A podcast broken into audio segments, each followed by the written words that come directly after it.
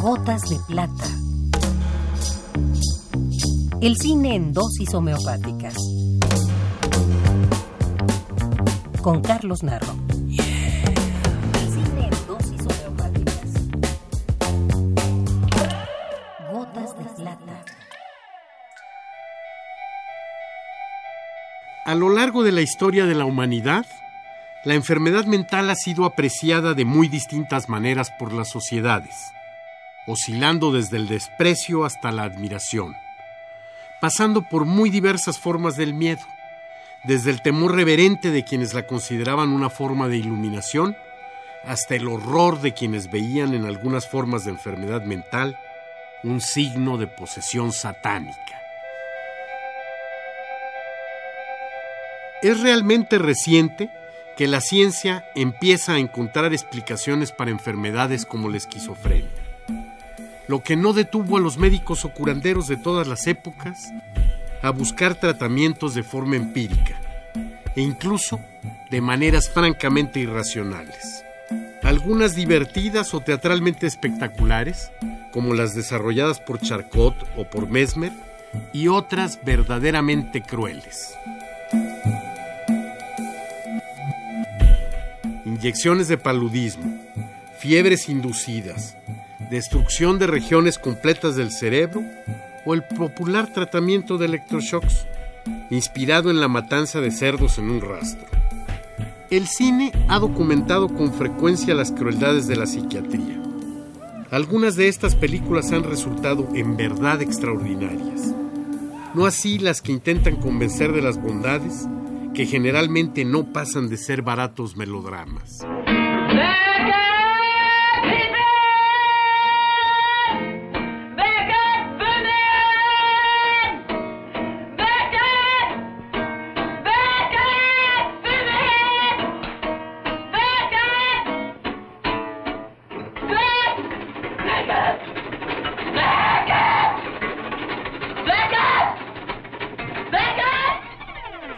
En los años 60, el cuestionamiento social alcanzó también a la psiquiatría, dando lugar a un movimiento que en la década siguiente se conocería como antipsiquiatría. Algunos de sus principales promotores eran respetables psiquiatras, como los británicos David Cooper y Ronald Lang, que iniciaron su búsqueda experimentando en una institución pública donde las autoridades les permitieron organizar todo un sector del hospital con resultados notables. El pabellón 21. Because they've been in mental hospital and found that it didn't help them, but found that uh, they couldn't find anywhere else to live. And so they're here for that reason because they can live here and it's not a hospital and it's not set up like a hospital. Yeah.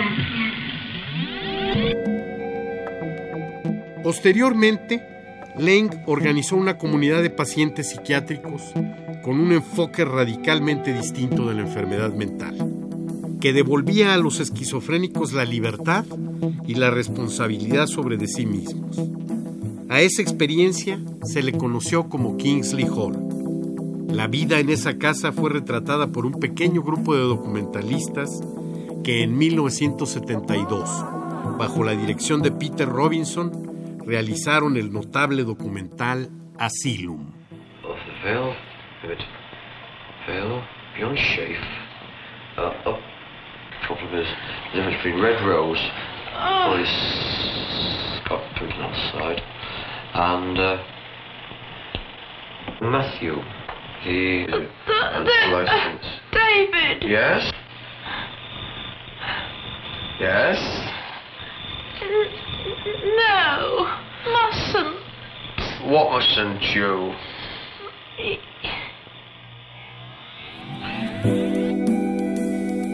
Más allá de su valor testimonial que es indudable, Asylum es una película de gran calidad formal en la que el uso de los recursos dramáticos y narrativos del cine documental está presente a plenitud.